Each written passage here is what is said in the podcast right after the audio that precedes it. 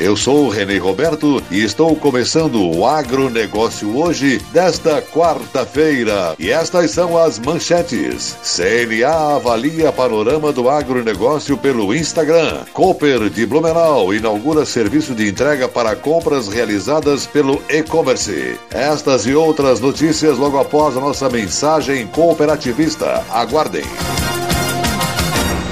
Chegou ao mercado fertilizante com algem 100% de origem biológica vegetal. Produzido com algas marinhas, contém mais de 70 nutrientes minerais e orgânicos de alto aproveitamento. Algem potencializa a germinação da planta, dando um poder de arranque muito maior. Algem melhora as condições físicas, químicas e biológicas do solo. Aumente a produtividade da sua lavoura de grãos, pastagem e hortifruti utilizando nobre cooper pasto com algem. Algem é a nova tecnologia em adubo. O conceito novo e com um toque mais sustentável. Exclusividade da FECOAGRO. Peça já na sua cooperativa.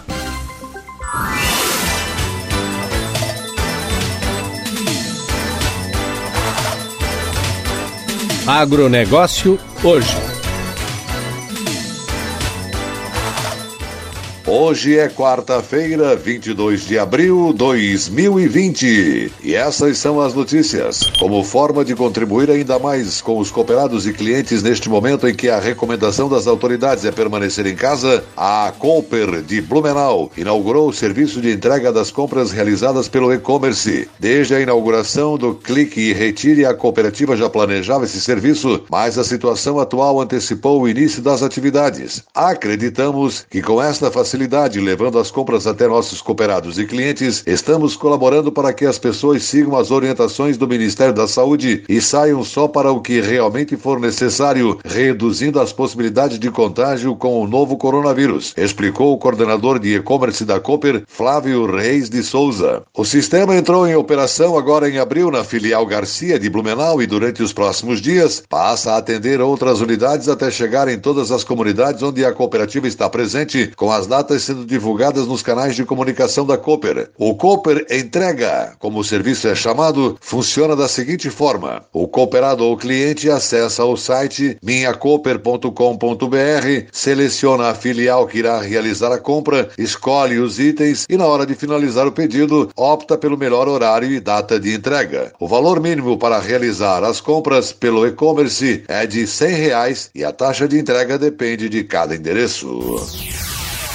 Cadeia de suprimentos de leite está sofrendo grandes interrupções devido à pandemia do coronavírus, o que impede produtores de leite de colocar seus produtos no mercado. O fechamento de restaurantes e escolas mudou as vendas dos mercados atacadistas de alimentos para supermercados. Além disso, há questões da saúde e bem-estar, visto que as empresas precisam garantir a produção de alimentos seguros ao mesmo tempo que minimizam o risco de transmissão da Covid-19 entre os trabalhadores. A diretora-geral da Federação Internacional de Laticínios Laticínios IDF, Caroline Emon, disse que os desafios que o setor de laticínios está enfrentando globalmente para produzir, processar e fornecer não devem ser subestimados. Todos os envolvidos na cadeia produtiva estão trabalhando incansavelmente para garantir que haja produtos nutritivos e seguros suficientes para as pessoas comerem, especialmente nesses tempos de crise. Como a principal fonte do conhecimento científico e técnico para todas as partes da cadeia de laticínios, a Federação Internacional de Laticínios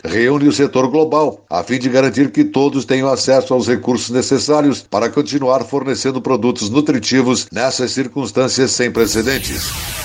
Levantamento preliminar do Banco de Desenvolvimento Regional do Extremo Sul, BRDE, indica que pelo menos 500 empresas catarinenses estão sendo beneficiadas na primeira fase do projeto de apoio econômico durante a pandemia do novo coronavírus. Quase um terço dos 100 milhões de reais destinados pelo Banco de Fomento para Microcrédito e Capital de Giro já se encontram em pedidos na carteira e logo começarão a chegar às empresas das mais diversas regiões do estado através de parcerias com entidades como Sebrae e cooperativas de crédito. Por sua capilaridade, estas entidades facilitam o acesso ao crédito, permitindo que os recursos sejam distribuídos de maneira homogênea, explicou o diretor-presidente do BRDE, Marcelo Henchen Dutra. Segundo ele, houve um grande esforço do banco para considerar essas parcerias, acarretando em um pequeno atraso no início das operações, mas que está sendo compensado pela pulverização dos recursos a todas as regiões do estado de Santa Catarina para que estes cheguem até as empresas que geram emprego e desenvolvem a economia do estado e que mais precisam de ajuda neste momento. São projetos de até 200 mil reais e que juntos somam 26 milhões de reais. As cooperativas de crédito dos sistemas Cicobi, Cicred, Cressol, Cicoper e Sulcred também começam a operar a nova linha de capital de giro, que tem como foco a manutenção das operações e de empregos em micro, pequenas e médias empresas catarinenses. A primeira parceira a operacionalizar contratos desta linha é a Cicobi Credinorte, que atende a cidade de Mafra e municípios vizinhos. A cooperativa de crédito vai intermediar a distribuição de 2 milhões e meio de reais, que vão garantir pelo menos 125 operações. São empréstimos de 5 mil a 20 mil reais, exclusivos para microempreendedor individual MEI.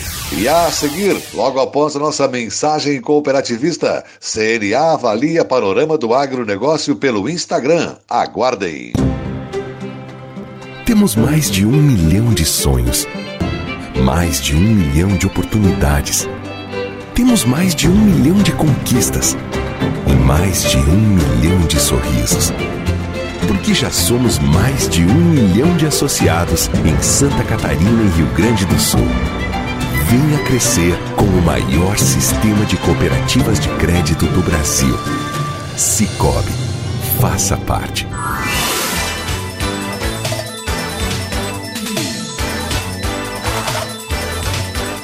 Agronegócio hoje. E agora atenção para a última notícia.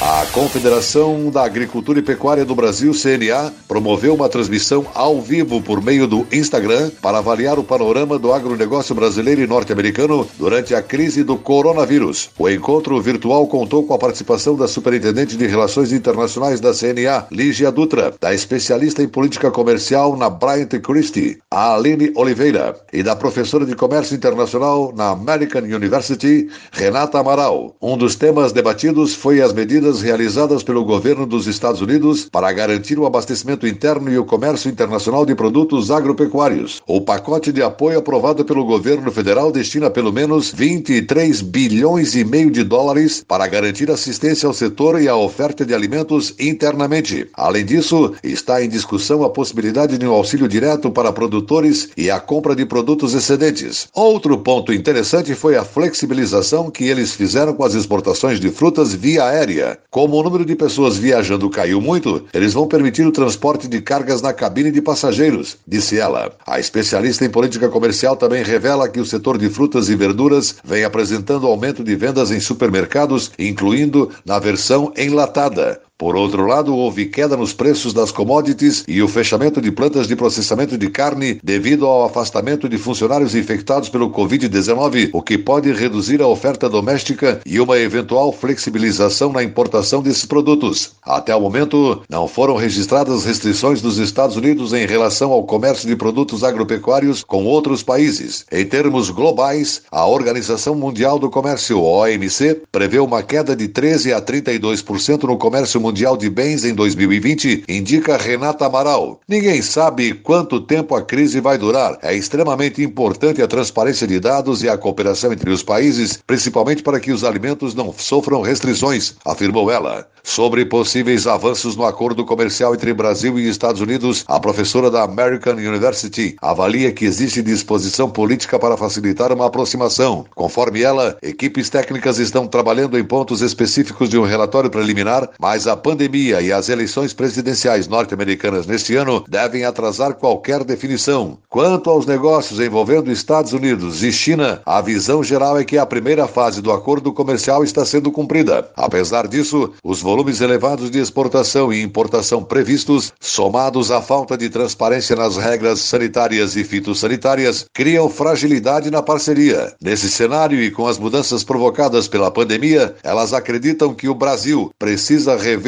políticas comerciais e estar atento a novas oportunidades que poderão surgir no mercado internacional. Um objetivo comum entre Brasil e Estados Unidos poderá ser a União Europeia. Em parceria, ambas podem derrubar medidas protecionistas e aumentar as exportações, apesar da concorrência em alguns produtos agropecuários. Exportamos 7 bilhões de dólares para os Estados Unidos no ano passado. É o nosso terceiro maior parceiro comercial. Sabemos que é um concorrente forte no mercado internacional, mas também existe uma complementariedade e uma possibilidade de ampliarmos nossos negócios juntos, acredita Lígia Dutra. O agronegócio hoje, jornalismo rural da FECOAGro, nesta quarta-feira fica por aqui. Volta amanhã, quinta-feira, nesse mesmo horário pela sua emissora. Obrigado pela audiência, um forte e cooperado abraço e até lá.